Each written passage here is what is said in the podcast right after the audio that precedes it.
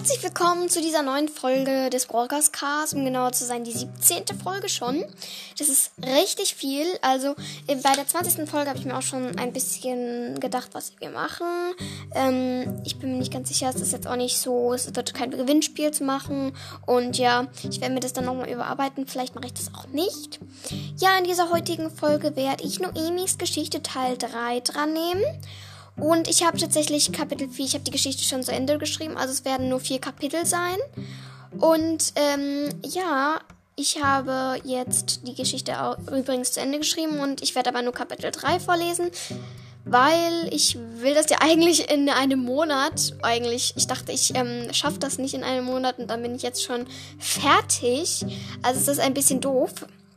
Ja, aber ähm, wir werden in dieser heutigen Folge Emi-Geschichte Teil 3 dran nehmen. Dann werden wir einen Wunsch behandeln von jemandem, nämlich die Panthereule hat sich gewünscht, dass wir Bobby D. Smith dran nehmen.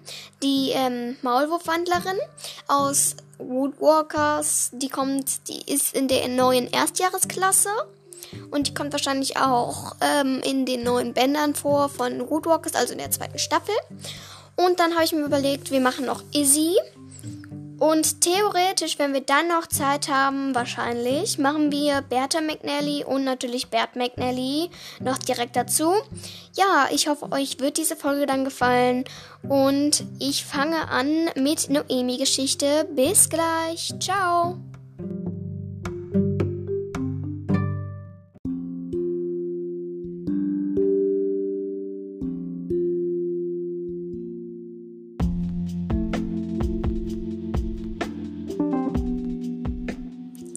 Kapitel 3 Kryo Kryos Kryos Es war der fremde Panther.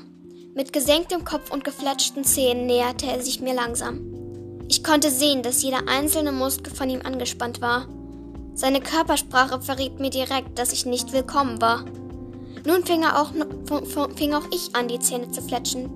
Lauernd umkreisten wir uns. Wer bist du? fauchte er mich an. Ein Instinkt in mir sagte mir, dass ich keine Angst vor diesem fremden Panther haben musste. Ich hatte keine Ahnung, warum ich so dachte, aber etwas in seiner Stimme ließ mich aufhorchen.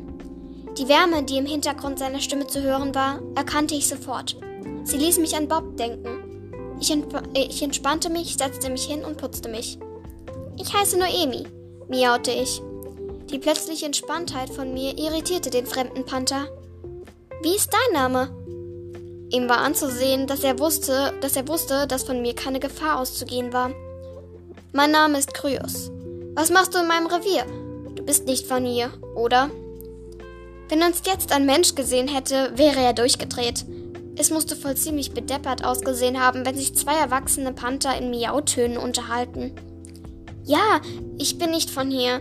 Ich bin von einem lieben Menschen aufgewachsen namens Pah, Menschen können nicht lieb sein. Sie sind zerstörerisch und aggressiv.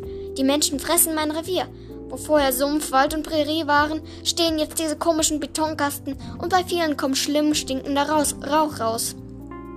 Du meinst Häuser? fragte ich ihn. Das ist doch, ist doch egal, wie sie heißen, erwiderte er. Außerdem töten sie unsere Artgenossen und andere Tiere. Entweder mit stinkenden, glänzenden Höllenfahrzeugen oder mit großen Gewehren. In diesem Punkt musste ich ihm recht geben. Menschen waren zerstörerisch, aber es gab auch eine gute Seite von ihnen. Dennoch brachte Kryos mich zum Grübeln. Als ich ihm nicht mehr antwortete, legte er sich hin. Seine Ohren zuckten nervös. Ich legte mich neben ihn und spürte seine Wärme. Was, wenn er doch recht hatte und an den Menschen nichts Gutes ist? Und was ist, wenn Bob niemals zurückkommt?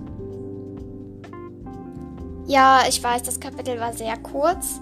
Ich habe es jetzt, das ist mein kürzestes Kapitel. Ich glaube, Kapitel 4 ist länger. Ja, Kapitel 4 ist ein bisschen länger. Ich hoffe, es hat euch trotzdem gefallen. Und ja, wir fangen mit den ersten Charakteren an. Bis gleich.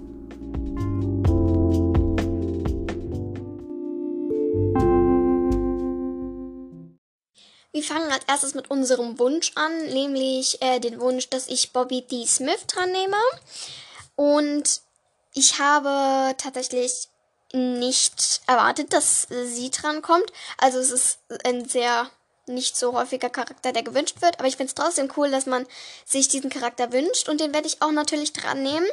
Ja, ähm, ich möchte als erstes ein Zitat von ihr vorlesen, nämlich Bobby während des Tunnelgrabens, Graben in Tag der Rache Seite 47. Das ist gerade ins, das ist, da, dass ich gerade ins Bett wollte, war gelogen. Ach, das hier mache ich so viel, das macht so viel Spaß. Meine Großeltern waren Kartoffelfarmer. Die hatten es richtig gut. Aber meine Eltern sind mit mir in die Stadt gezogen, wo wir nicht mal einen Garten hatten. Es ist so wunderbar, dass Mrs. Clearwater, Miss Clearwater gemerkt hat, was ich wirklich bin. Bobby T. Smith ist eine Maulwurfwandlerin und Schülerin an der Clearwater High. Sie ist im neuen ersten Jahrgang. Sie ist weiblich, ein Teenager und, 14, und hat am 14, 24. Dezember Geburtstag. Sie ist ein Woodwalker, genauer gesagt ein Maulwurf. Warte, wartet mal ganz kurz. Ein, es steht jetzt hier nicht. Ähm, und ihre Herkunft ist Tennessee. Tennessee, Tennis, Ten, Tennis, Tennis, keine Ahnung. Schülerin und sie ist Schülerin an der Clearwater High. Sie ist am Leben stand Tag der Rache. Ihre Eltern sind unbekannte Menschen und ihre Großeltern sind unbekannt, vermutlich Wandler. Sie kommt nur in Tag der Rache vor. Aussehen.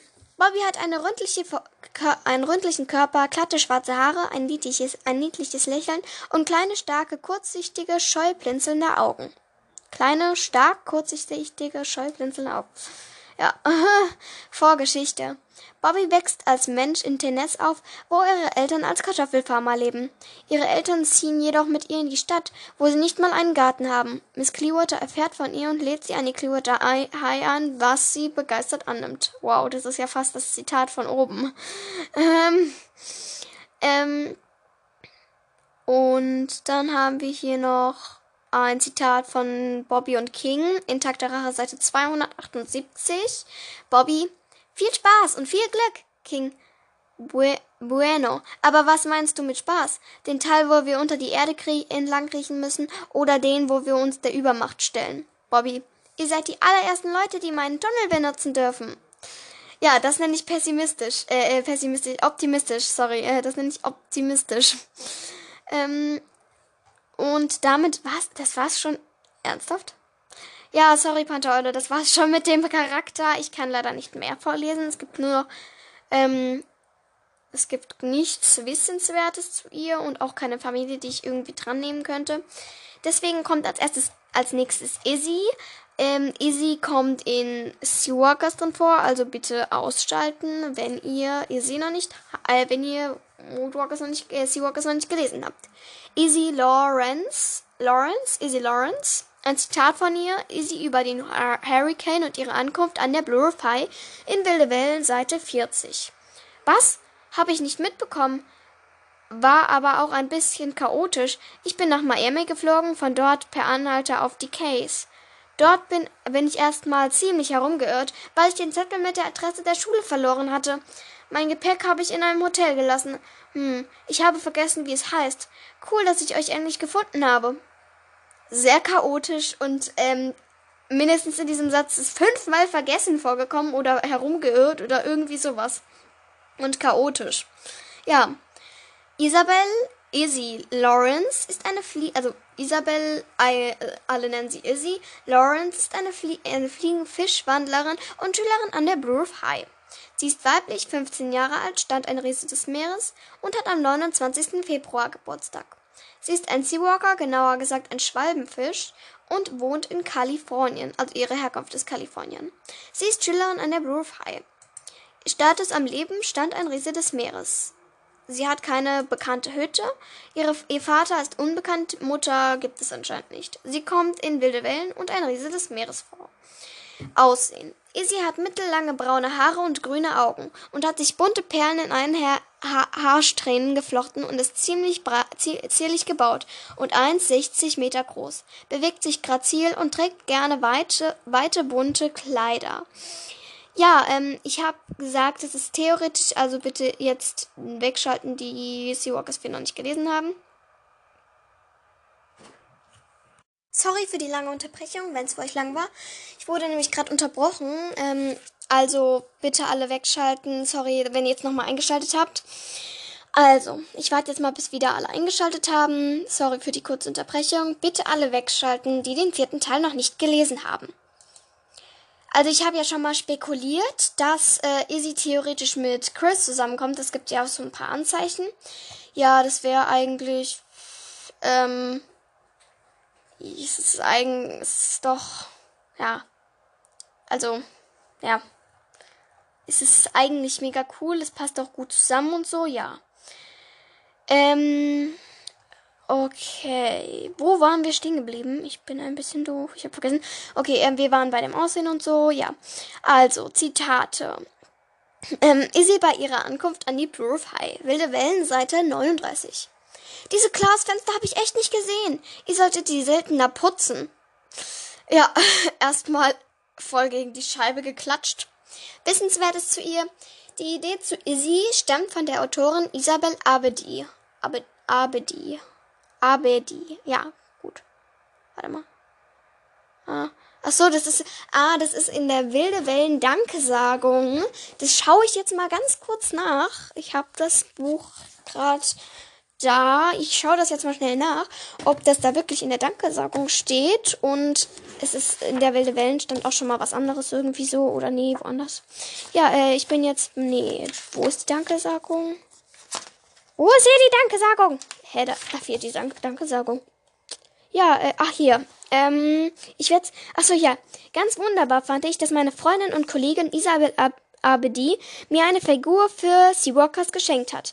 Den wirrköpfigen Fliegenfisch Izzy. Danke, Isabel, jetzt sind wir quitt. Ich hatte ihr auch, auch für Isola die Figur Elfe geschenkt. Die Figur Elfe, die Figur Elfe geschenkt. Das ist ja cool. Okay, ähm, und PS, hier steht nochmal was in PS bei der Dankesagung. Ich lese es nämlich immer nochmal mit, die Dankesagung.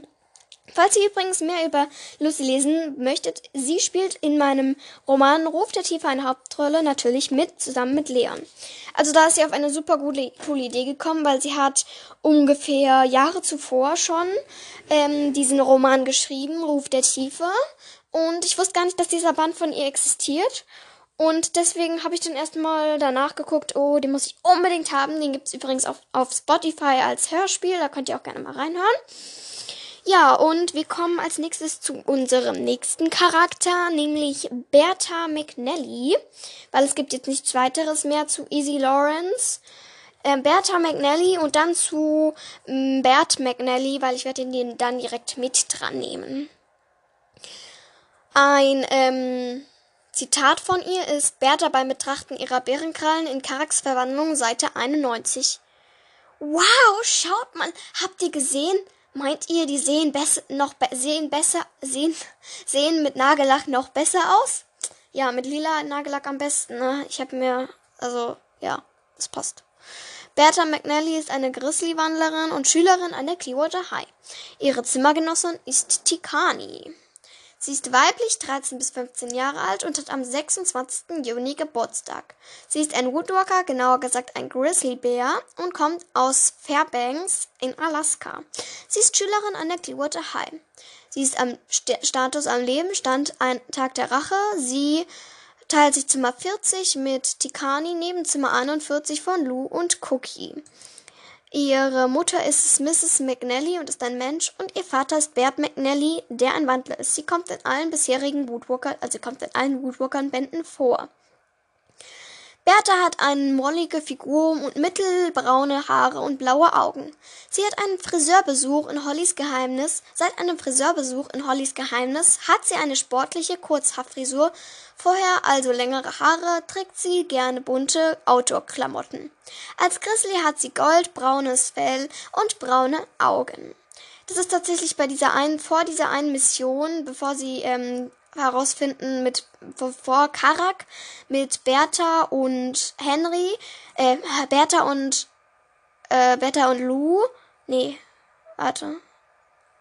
Also sie sollten Bertha und ähm, sie sollten, also Bertha, doch Bertha, Henry und Karak sollten herausfinden, was Holly ähm, so treibt in dem Gott, ey. In dem in der Highschool und ob sie sich im Moment, ob es im Moment noch gut um sie steht. Ja, und deswegen hat sie dann hat sie dann irgendwie gesagt, bevor sie aufgebrochen sind, dass sie ähm, jetzt so ein äh, kurzer Frisur hat und dann irgendwie gesagt hat, äh, die Friseurin schreibt, äh, schneidet immer mehr ab, als sie soll. Vorgeschichte. Bertha kommt aus Alaska, wo ihr Vater ein Geschäft mit Jagdzubehör besitzt. Er hat nur durch Zufall von seiner eigenen Gestalt erfahren, so dass er Bertha nie beibringen konnte, wie man sich verwandelt. Ihre Mutter ist keine Wandlerin. Bertha ist in der Erstjahresklasse der Clearwater High und weiß erst seit kurzem von ihrer Bärengestalt, so dass sie sich zwar gut mit Menschendingen auskennt, aber oft Schwierigkeiten in seinem Tier, Kampf und Überleben und Verwandlung hat. Sie ist sehr leichtgläubig und einfach zu beeinflussen, wodurch Jeffrey sie schnell überzeugen kann, sich, Jeff äh, so, äh, sich Jeffrey anzuschließen, ja, sich Andrew Milling anzuschließen. Ihr Berufspraktikum macht Bertha in einem, Tourist in einem Tourismusbüro und am Tag der campt sie auf der Seite Millings, wofür sie sich jedoch im Nachhinein schämt. Sie besteht die Abschlussprüfung und wird mit den anderen ins zweite Schuljahr versetzt. Ja, das war so ein kleiner Überblick noch. Ähm, ein Zitat von Bertha und Mr. Bright. Bertha und Mr. Brit Mr. Br Mr. Bright. Was will ich eigentlich? Ich verlaber mich ständig. Bertha und Mr. Bridger über Berthas Lernexpedition in gefährliche Freundschaft, Seite 28. Bertha. Aber Mr. Bridger, ich habe doch noch nie einen wilden Grizzly getroffen. Was ist, wenn er merkt, dass ich ein Woodwalker bin? Wenn er mich nicht mag? Mr. Bridger. Wo liegt das Problem? Du magst doch auch nicht alle Menschen, die du triffst, oder? Bertha. Ja, aber. Tja, ähm, hat sie wohl verloren. Ähm, ja, wir kommen jetzt zu Bert McNally. Wissenswertes gibt es nicht mehr zu Bertha McNally. Ähm, also, es ist jetzt, ja, wir fangen jetzt ähm, also viele finden auch Bert McNally blöd. Komischerweise heißt sie Bertha McNally und ihr Vater heißt Bert McNally. Also nicht sehr einfallsreich. Das ist genauso wie äh, Brandon Herschel Jr. und Brandon Herschel Senior. Nicht sehr einfallsreich. Aber Katja Brandes musste sich sehr viele Namen ausdenken. Also ich kann sie echt nicht verübeln. Und so schlimm ist es ja auch nicht. Mr. McNally über seine zweite Gestalt in Fremde Wildnis, Seite 28. Fühlt sich doch gut an, so stark zu sein, oder? Du müsstest meine Kumpels in Fairbanks mal sehen. Der Hammer. Das müssten meine Kumpels in Fairbanks mal sehen. Der Hammer. Bert McNally ist ein, ein Grizzly-Wandler und der Vater von Bertha. Er ist männlich, erwachsen und ein Woodwalker, genauer gesagt ein Grizzly-Bär. Er kommt aus Fairbanks in Alaska und sein Beruf ist Jagdzubehörverkäufer. Er ist Status am Leben, Stand Tag der Rache. Seine Ehefrau ist Mrs. McNally und ist ein Mensch. Und seine Tochter ist Bertha McNally und ist eine Wandlerin. Er kommt in Fremde Wildnis und Tag der Rache vor und wird erwähnt in Karaks Verwandlung. Zu seinem Aussehen. Mr. McNally hat eine rundliche Figur.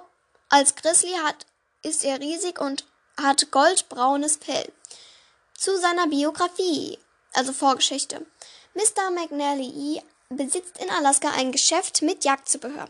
Er hat nur durch Zufall von seiner zweiten Gestalt, äh, eigenen zweiten Gestalt erfahren, so dass er Bertha nie beibringen konnte, wie man sich verwandelt. Seine Frau Bertha, Berthas, seine Frau, Berthas Mutter, ist kein Woodwalker. Ähm, ja, kommen wir zu Wissenswertes. Berthas Familie ist sowohl in einem Filmclub in einem Filmclub als auch in einem Jagdverein. Echt? Das wusste ich gar nicht. Also in einem ähm, in einem Filmclub und in einem Jagdverein. Zitate von ihm. Ähm, Goodfellow und Mr. McNally am Tag der Rache in Tag der Rache Seite 189. Goodfellow, Goodfellow, jetzt können Sie sich endlich rächen, McNally. Ist das nicht schön? Sie sind nicht mehr ein kleiner Shopbesitzer, der, der es jeden Kunden recht machen muss, sondern das mächtigste Tier dieses Landes. Mr. McNally. Ja. Oh, ja. Also, ja. ähm, nicht sehr interessantes Zitat. Und damit war es das zu Beat McNally. Damit war es das auch zu diesen Charakteren. Ich glaube, das ist eine ungefähr gute Folge. Ich lasse die auch so, es sind ungefähr 15 bis 20 Minuten lang. Ja, wir sehen uns gleich im Outro. Bis dann.